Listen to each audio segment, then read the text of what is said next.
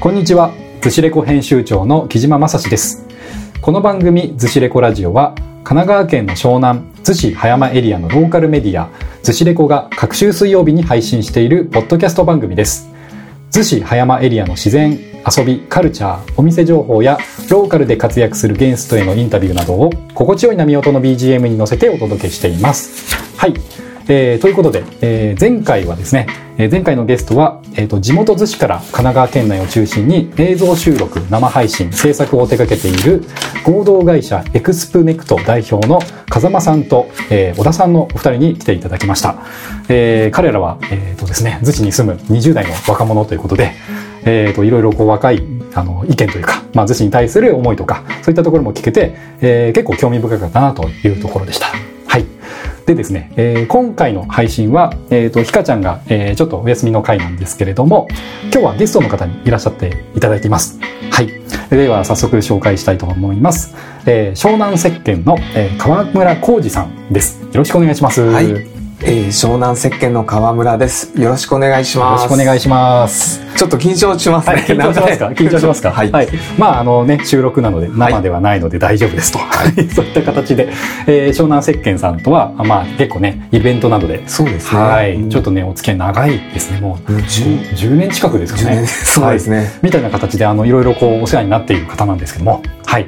そういった、あの、まあ、湘南石鹸の、あの、川村さんに、えー湘南石鹸のお話ですとか、あとはですね、えーと、最近企画されている、ちょっとしたイベントのことのお話なども、ちょっと今日伺っていければなと思っております。では、はい今日はよろしくお願いします。よろしくお願いします。まずはですね、その湘南石鹸とは何ぞやと。いうところを ちょっと、はいあの川村さん自身の、まああのねまあ、なぜこう湘南石鹸を始めるに至ったのかみたいなお話からちょっとお話をはいいただけますか？はい。はい。えーまあ、もともとあのーまあ、化粧品会社の方に、まあ、横浜のあの無添加化粧品の会社に、えー勤務してまして、そこから、あのーオーガニックコスメの、あのー開発に携わったんですけども、そこでちょっと石鹸に出会ったんですね。うん。であの石鹸をこういろいろ調べていくうちに、うん。あの自分で作れるっていうことが分かりまして、はい。であのまあ石鹸の本を買って自分でちょっと作り始めたといううんところがきっかけで。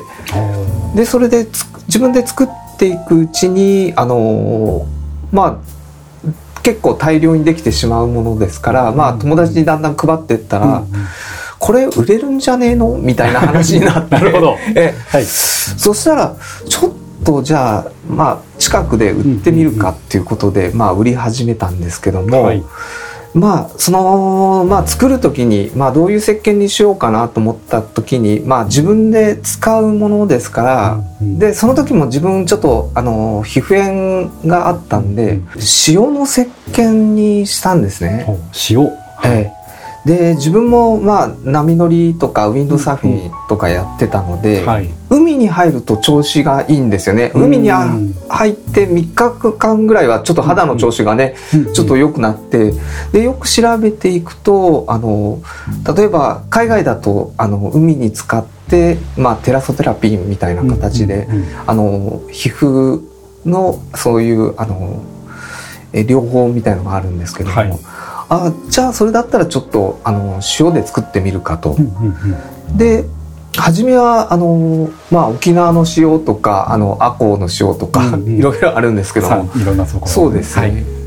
でそしたらあれ自分湘南なのに湘南の塩ないのって探したら、はいまあ、たまたまその鎌倉の、まあ、山の中であの塩じいさんがですね。塩じいさん。ええ。なるほど。あの平釜で炊き上げてる塩があるっていうことで、はい。うんうん。まあその塩を使った石鹸を作り始めたのがきっかけで。でもうネーミングを考えるときにまあ、うんもう湘南の石鹸なんで、もううんもうイコール湘南石鹸っていうことで。まあそこからだんだんこうアイテム的にあもう自分はここに住んでるんだったら、なるべく近場の、はい。まあ、地元のあ。地産の原料を使った石鹸を作ったらどうかな。ははい。い。なるほど。そういうと、えっ、とまああの地元のあの塩を使ってっていうような形で、まあ、湘南石鹸としてスタートスタート。はい。でそれがまあ大体その自分で石鹸作られたのっていうのが大体何年ぐらい前のことです？もう15年15ぐら年いですね。前ぐらい。おおなるほど。え。なるほどなるほどじゃあ2006年とかそれえぐらいのそうですね。なるほど。だから今今製造でロット番号が500番っていうロット番号なんですけども、はい。まあ大体一番号が100なんで、うん。大体5万個ぐらい。ああ5 万。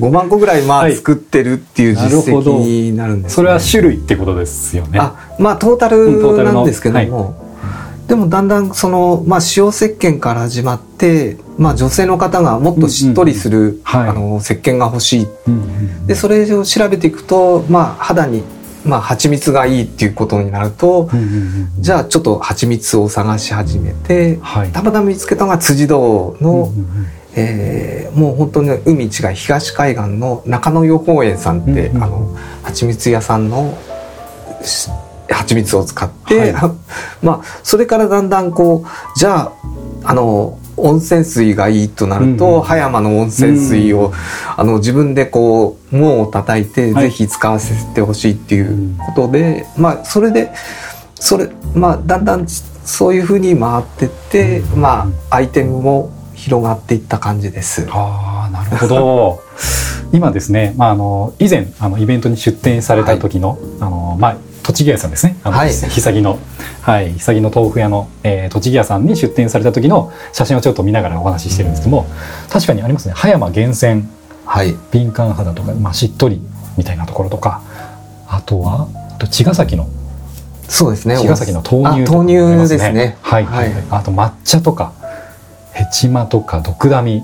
あ、そうですね。はいはいはい。まあそれはちょっとアイテム的に作っ、うんうんうん。あの和のく和のあのまあ草木っていうのをそういう石鹸もちょっとあの、うんうんまあちょっと湘南石鹸とはラインが違うんですけども、うんうんうんそういうまあ商品も開発してますね。なるほど。こういったあのまあ抹茶とか豆乳とかビまあビワの葉とか、まああのあと城南ワインっていうのもありますけど、城南ワインはあの藤沢市だとメルシャンさんはい。があるんですね。うんまあ、うんうんとそこのまあ場所があの城南って、うんうん城のみなあのうん。白の南と南はいはい。でまあメルシャンさんともちょっとコラボしてやってみようっていうことだったんですけどちょっとねあの、うんうんうんなかなかあのワインで作るっていうの結構難しくてあのアルコールが入ってるのではい。ちょっとなかなか難しい感じですね。はいちょっとあの基本的な質問であれなんですけども、あの石鹸を作るときに、はい。このまあ、例えばその抹茶とか豆乳とか、まあ、厳選、まあ、お塩とかもそうなんですが、そういったあの、まあ、名前のところに入っているような蜂蜜とかはい、そういったものを石鹸に作るときにどういう過程でこう石鹸に作られるんでしょうか？あそうですね。まあえっ、とね一つのアイテムにやっぱり開発するのにやっぱり最低でも3ヶ月まあ本当塩を作った時は1年半ぐらいかかったのかな。だから本当にまあどのタイミングで例えば蜂蜜を入れたらいいか、はい。でじゃあ蜂蜜をあのまあ、まあ、タイミングもそうなんですけど、まあ、量をどれぐらい入れたらいいか、まあ、今大体、まあ、ぶち開けてると3段階に分けて蜂蜜を入れていく、1回でドンって入れるとまあちょっと化学反応を起こしちゃう、だからそういうのも経験しながら、まあ、あの配合をしてまあ基礎になる石鹸の元があってそれにまあちょっと足していくような形なんですけども。はいはいはい。でも6種類、まあ、石鹸があるんですけども、機材のその油脂もそのそれぞれ違う、まあ、よく香り違いの石鹸とかあの、まあ、例えば、えーまあ、豆乳とかビワの葉とかそういうのがあって、機材は石鹸は同じで、まあ、ただまあ ただって言っちゃいけないんですけど、まあ、そういうあの効果のある、まあ、成分を後から、うん。まあ、ブレンドする。じゃなくてその素地から、まあ、元のオイルからその使う人の肌状態とか、あのどういう風な肌になりたいとか使う人によってその基本のうん。例えばオリーブオイルをメインにするとか、うんうん。あのベビーだったらちょっとアボカドのオイルをメインにするとか、はい。うん、あとは米油だったりひまわり油だったり、うん。だから6種類あれば6種類の基礎がうん。違うような石鹸ですね。まあ、あの機材と言っていたあの基本の材料ですね。そうですね。はい、石鹸となる。油油脂っていうことで、まあそそもそもまあ石鹸がどう作られるのかっていうのを、うん。あのまあ僕も含めてあの知らない方が結構多いのかなと思うんですけど、うん。知らずにこう使っているものとして石鹸としてあるのかなと思うんですけど、はい、石鹸というものはももともとこう何から作られるっていうと、まそうですね。まあ一応一番は基本としては水うん。と油油脂ですね。はい、油と今あの水酸化ナトリウムって、あの、うん。火星ソーダ、い。今よくに火星ソーダって言われてるんですけども、うん。まあそれをまあ混合してき機材ができると。まあそれがまあ石鹸の素地という元なんですけども、はい。それにまああの例えば蜂蜜だったりとか、あとホホバオイルとかそういうのをうん。まあブレンドしていくような。うん初めにまあ基本の素地を作っといて、まあ、そこにちょっとブレンドしていくような形になりますね。なるほどありがとうございます。はいまあなかなかねそれ昔本当昔はその今水酸化ナトリウムを使うんだけども、はいまあ元は灰アルカリ剤だから灰灰なんですよね。はいですね。はいうんだ本当もう古代に行くとあのえっ、と肉をまあこうあなんていうのかな。あの本当に炭と、うんあの油と水で、んもうまあちょっとドロドロしたあの、はい。例えば土にそういうものが混ざって、あの汚れが落ちるようなあの、うん。なんか不思議な土ができたっていうところで、まあ、始まった。そういったところが起源だったり。そうですね。うんまあ、そんなあの、まあ、川村さんは湘南石鹸というね屋号で、はい。まあ、15年ぐらいはい。あの石鹸をね作り続けているってことであの最初は塩から塩の石鹸を作るっていうところからだったと思うんですけども、まあ、商品も今あの写真をねあの見たりすると、まあ、結構いろんなラインナップが出てきてますけどもあの何かこう販売を始めて何かこう、反響ですとかあの、まあ、地元の方からあの何かお声をいただいたりとかそういったものであのそうどういったお声が多いですか？やっぱり、えーまあ使っていてそのまあ洗い心地がすごい優しくて、まあちょっとね泡立ちはあのー洗浄力は弱くしてるんですよね、うん。あのわざと。うんうんだからまあ泡立ちはすごく弱良くないんだけども、うん。使った感じがすごくあの肌に優しい感じがしてうんうんうん。まああのまあ人柄が分かるような感じとか、なるほど。やっぱりもう他の石鹸が使えないとかですね、うんうん本当にあの肌に合っているとか、うんうんうん。だから結構販売店であのちょっと棚に商品がないとメールが来て、はい。ここのお店置いてなかったわよとか 言って早く置いてもらってくださいとかですね。はい。あのそういう声が直接 私の方に来た川村さんの方にり届くような。そうですね。ああなるほど。愛されていますねもうもはや。はい。はい。実はあの僕もですね、まあ、湘南石鹸さんイベントなどでこうねね。出店されてる時にちょっとねあの、まあ、ちょっとこ購入してはい。使わせていただいたりとか。ありがとうございまますさに今あの塩のねあの、はい。石鹸を使ってるんですけども。はい。なんかいい意味であの違和感のないというかなんか突っ張らないというか。そうですね。まあうん。すごくよくはないんだけどもはい、あのまあ気にせず使っていけるそうですね。ですね。まあ洗ってる時まあさっておうんあの洗い落とした時はやっぱりキュッキュッとその石鹸らしさは残るんですけども、まああの若干そのうんまあ洗浄力とか泡立ちを弱くしてくる分にその油脂が多少でもちょっと残るような形うんうんになってあの設計をしてて、うんうんまあ使っていくうちにだんだんそのまあその残った皮脂がベールになっていく、うん。だからまあ最終的にはあのちょっと水はじくうん。肌になっていく、あーそういうちょっとそういった、まあイメージっていうかね、はいそれで作って、なるほど、はい。そういった思いというか狙いというか、そういったものがあって作られていると、はい。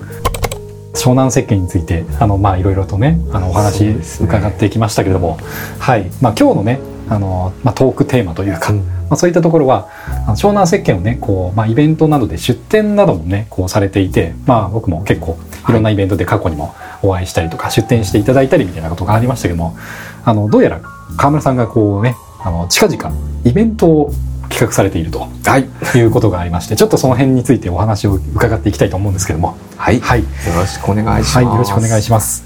はい。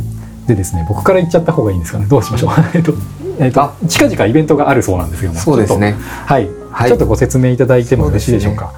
えっ、と今度もう今度の日曜日、はい、はい、えー、5月の23日の日曜日、はい、今週末ですね。はいはい、えー、逗子あの文化プラザの、えー、市民交流センターのフェスティバルパーク、中庭。まあ、中庭ですね、はい私がこう、はい中庭って言中庭って呼んでる。は。はいい、のそこで中庭カフェっていうのを開催します。なるほど。はい。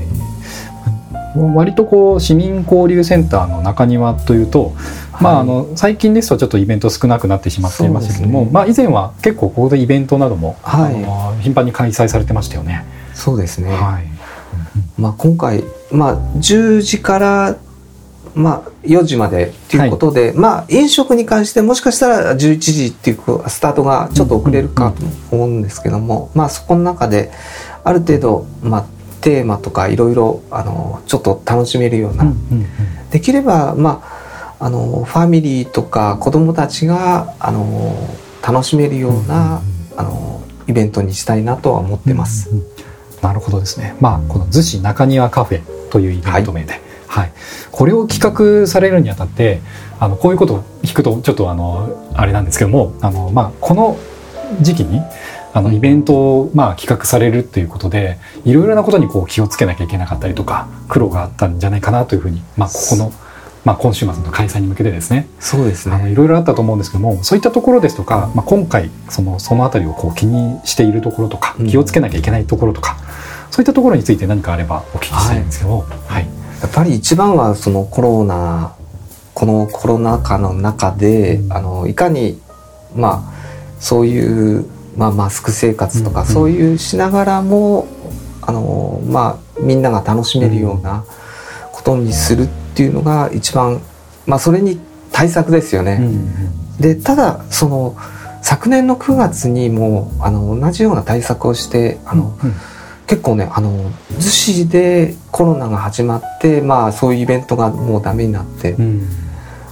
でもあの初めてその開催されたイベントっていうことで、はい。かなりまああのあのまあアルコール消毒から始まって、あの各店の飛散シートとかはい。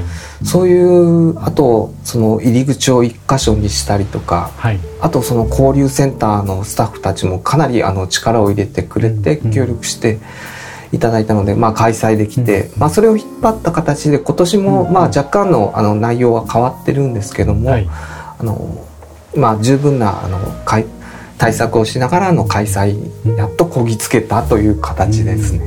なるほどですね。はい。やはりあのこの市民交流センターというかね、あのまあ逗子市の、まあ結構こう関わりのある、はいあの施設も一緒にこうバックアップして、うんあのまあイベントの開催ということなので。割とこうそのあたりは結構厳しかったんじゃないですか？大丈夫ですか？そうですね。はい。まあなんでしょうね、こう厳しくあることがまあ大前提だとは思うんですけども、まあこの逗子中庭カフェなんですけども、はい。あのまあイベントとしてこうコンテンツといいますか。うんあのこここにこう、まあ、あの遊びに行った時にあのどういった企画があのブースですとかあうん。のそういったものがあるかをちょっとお聞かせいただけますか？あ。そうですね、はい。えっとまず、まあ、今回の大きなテーマがあの子どもたちとかファミリーが、まあ、ちょっとコロナ禍であの割と自宅にいたりとか、うん。そういう期間が多いので、はい。まあ、ちょっとあの運動不足とかあの、うんなんとかあんまりこおちょっと声が出せないとか、うん。そういう環境の中ちょっと子どもたちがわーっと遊べるような、まあ、家族でちょっとあの、えっと競い合うような、うん。そういうちょっとゲーム大会うん。まあうんができればいいかなと思ってちょっとあのかなり半分ぐらいのあのフェスティバルパークの半分ぐらいを使って、そのゲーム大会っていうのを開催します。それが一応メインのテーマになります。うんうん手作りゲーム大会と。そうですね、はい。もう本当にあの新聞紙、うん。まあ古新聞とかあと段ボールでうんうん。あのあまり形をあなんか色塗ったりしないで本当にシンプルな、うん。まあ、ゲームを、まあ、やってみようっていうことで、はい。まあ、今のこのゲゲームとかねゲームっていうとまあテレビゲームとかそういう、まあ、あのスマホゲームとかあるんだけども、うん。まあ、今の子供たちに通用するかわかんないんだけど、はすごいアナログな、うんあのゲームを あの5種類ほどご用意しました。なるほど。はい。この5種類については当日のお楽しみですか？そうですね。なるほど。なんかね、ん。自分はもう、あの、紙相撲とかですね。なるほど。あ、本当はあの、等身大の、あの、ああ面白そうですね。等身大とかですね。うん。まあ、等身大の紙、あの、段ボールで作ってうんうんやったりとか、あの、紙相撲面白いなとか思ってたんですけど、まあ、いろいろ、あの、本当に協力してくれるスタッフもね、こういうのはどうかどうかっていうのを出してくれて、ようやく、まあ、5つに絞ったような形でうんうん。ですね。はい。うんなるほど。まあこのまあ中庭カフェのまあ一つの目玉がこの手作りゲーム大会そうですね。というまあことで、紙段ボールで作った紙相撲ですとか、うんうん。あの輪投げ。はい、あと割り箸落とし、うん。あと新聞で、あのーちょっと新聞の棒に丸めて、あのー的に入れるっていうか、うん。そういうのも企画しましてあとその新聞紙でうん。ちょっと大きな折り紙を折ろうかなと思ってます、なるほど。そういうちょっとワークショップも入れてます、なるほど。言っちゃいましたね。あそうか そうか。はい。いやまあでもこれはあれですね。楽しみ。にお楽しみということで。はい。はい。いろいろあのね、あの企画書というか、あの資料見させていただいているんですけども、まあなかなか面白そうな写真が、はい。まあこれあのご自宅でね、あのイベントの会場であの見て体験されたら、まあご自宅でも結構楽しめるようなうんそうですね。形で、はい。はい。家にあるものでできるようなうん遊びなので、これを覚えていただいてね、はい、自宅でもっていうような感じでできればなと。はい。そうですねありがとうございます。で今回のテーマでそういう、まあちょっと遊べるスペースを作るのと、はいあと、まあいつもあの中庭のカフェであの基金を募ってます。はい。で、まあ、昨年はあの長野のあの地震の災害があのあ台風災害があっうんたのでそ,、まあ、その時の長野のあのりんご農園の方とし、はい。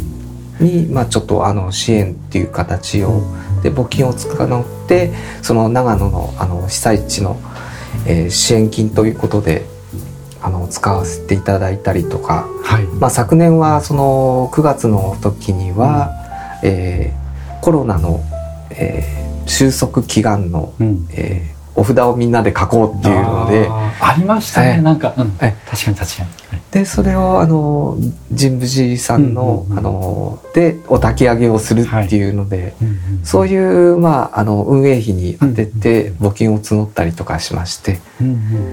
で今回はあの、まあ、子どもたちのあのゲーム広場もあるのでできれば、まあ、逗子の子どもたちの、まあ、教育とか、まあ、あの生活とかをねちょっと支援してくれている活動団体の方にできれば寄付したいなとは思ってます。うん。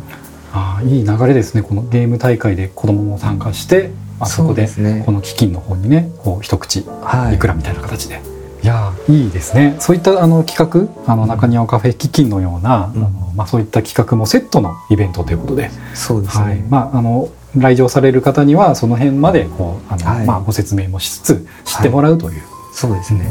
そういったイベントになっていると。でかなりのやっぱり今回ね10名ぐらいのあの支援スタッフがいるんですけども、はい。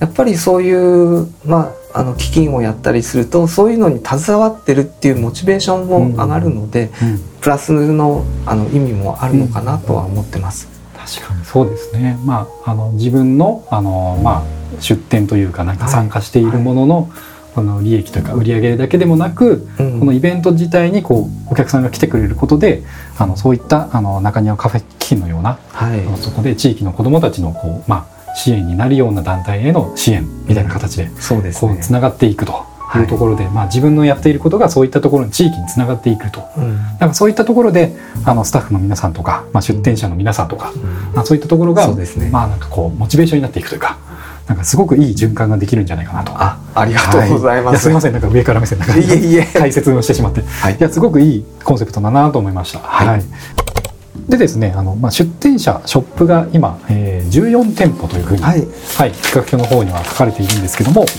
まあ、あのこの中庭カフェ逗子中庭カフェの企画の、えー一つの目玉は手作りゲーム大会。もう一つは、えーまあ、中庭カフェ基金ということだったんですけどもその出店内容、まあ、出店者さんについてちょっとお話伺ったりできますか？はい、はい。えーんあのまあ、出店者としては、まあ、大きく分けて、まあ、飲食とかと、まあ、雑貨があるんですけども、今回やっぱりあのコロナ禍のなこの中で、まあ、しなるまあ飲食がちょっとやっぱり少ないんですけども、はい。まあ、そこでもちょっと今回初めての、えー、と葉山のたこ焼きおこちゃんというキッチンカー、はい。たこ焼きですね、うんうんうん。があの来ていただけることになりました。はい。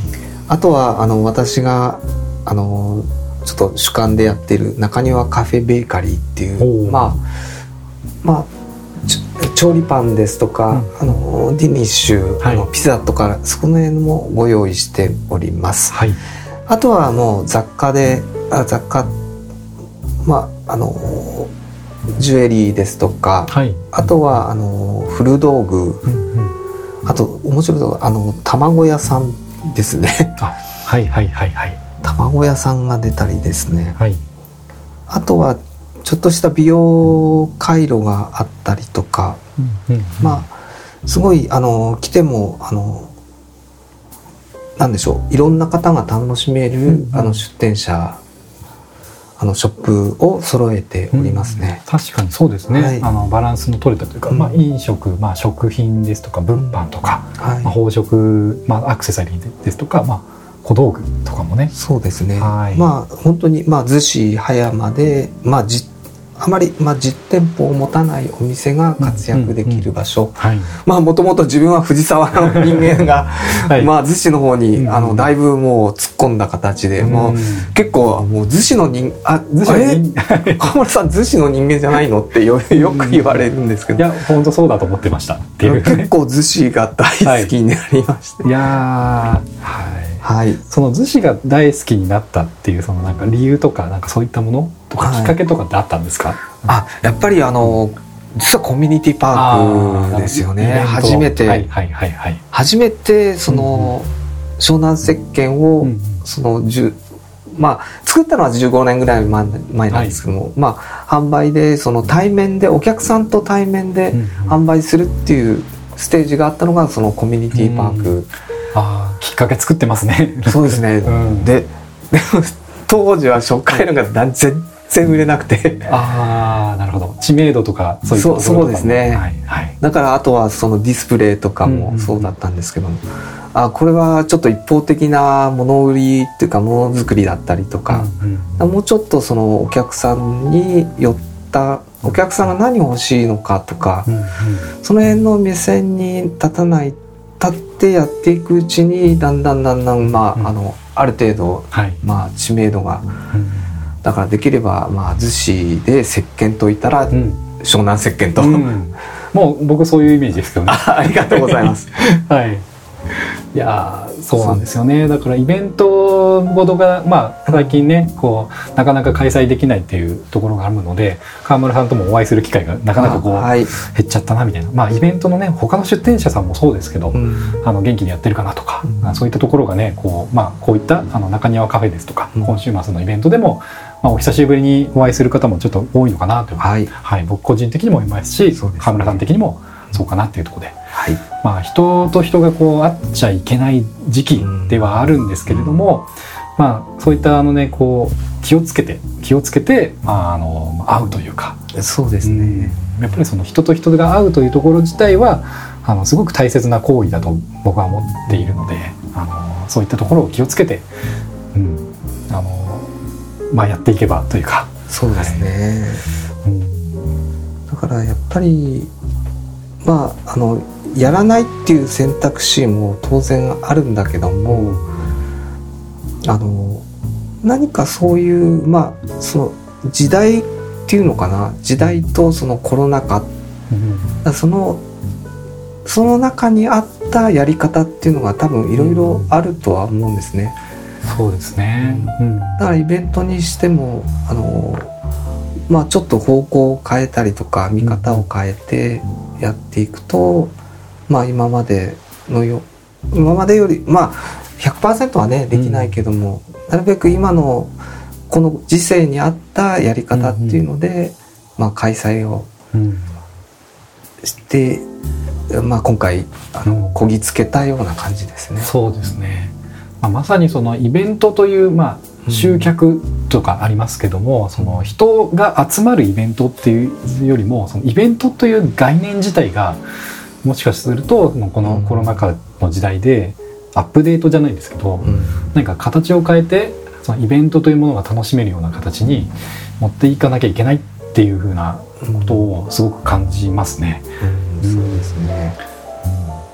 だから従来の形ができないからじゃあじゃあどうしようみたいな。そうですね。そういったところがこうね引き続き考えていければなというふうに思っているんですが。はい、まあなんかこういろいろこう真剣な話になっちゃいますね。そうですね。ありがとうございます。はい、あのまあコンセプトとしてはあのまあここに資料に書いているんですけど青空の下のんびりくつろぐ地域交流の中庭空間。はい。みたいな形で。中庭っていいですよね。なんかこう余白的な場所というか。はい。うん。ちょっとあのやっぱりそれでまあ公園なんでん静かなパークっていうか、うんうん。本当目立たない場所って言えば目立たないんですけども、うんうんうん。まあその中で初めは本当初回は私と湘南石鹸とコーヒー屋さん2店舗で、始めて、はい。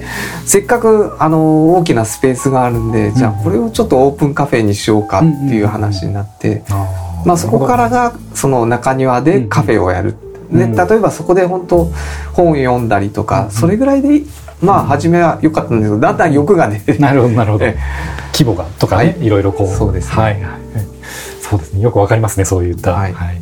なんかこうね継続していくとなると、うん。こうどうしてもこう発展していったりとか拡大したりみたいな、うん。そういったところに欲がっていうのもあれですけど、うん。まあ、自然な流れかなと思うんですけども、なんか続いていること自体が結構そのまあなんでしょうね。この地域の周なんか周辺の住んでいる方々からするとありがたいのかなっていうふうに。あ、うん。はい。変わらずに続けているっていうこと自体がなんかこう進化しないっていうのはうん。また別で、なんかそこにいてくれるだけで嬉しいみたいな、はい。そういったイベントが結構あのまああると嬉しいというか、まあ、今このご時世で、はい。うんあの大きくなくてもいいからみたいな感じでちょっと思いますね。うん、なんか公園とかにまあそういったところ行ってみたらなんかちょっとやってみやってたみたいな、はい。でそこでちょっとしたつながりができるみたいなところとかがなんかこう、まあ、求められてるようなというかあのこのねあの番組聞いてくださってる方も、まあ、そういったところがね最近ちょっと行きたいなとかなんかそういった思いがあると思うので、はい。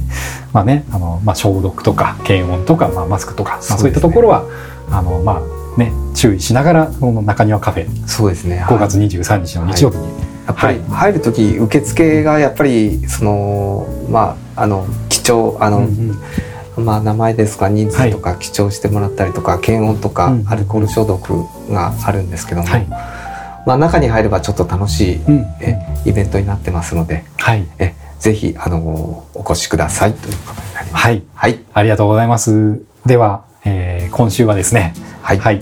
えー湘南石鹸の、えー、と川村浩二さんにゲストに来ていただきまして、えー今週末5月23日日曜日の、えー10時 ,10 時から16時はい。ですね、はい。に開催される市民交流センター逗子文化プラザの市民交流センターフェスティバルパーク中庭で開催される逗子中庭カフェについて、はい、お話を伺ってきました。はい、雨天の場合はあ残念ながら中そうですね。止ですかね。はい。はい、小雨の場合はどうでしょう？小雨の場合も厳しいんですけども、なかなか判断が、うん。あのどうにか今のあの現状の天気を見ると、そうなぜか日日曜曜日日だけが、はい。まあ晴れか晴れのち曇りみたいな形そうですねそうですね。まあ梅雨入りがなんか20日ぐらい早いんじゃないかって言われてますけど、えなかなかこうねその梅雨の晴れ間というかに日曜がぶつかってくれるといいなと、ええそうですね。今ちょっとうん。あのあとは今週全力投資、あのみんなであの段ボールで、はい。これからあの 工作会っていうのも。なるほど。なるほどそれもねあ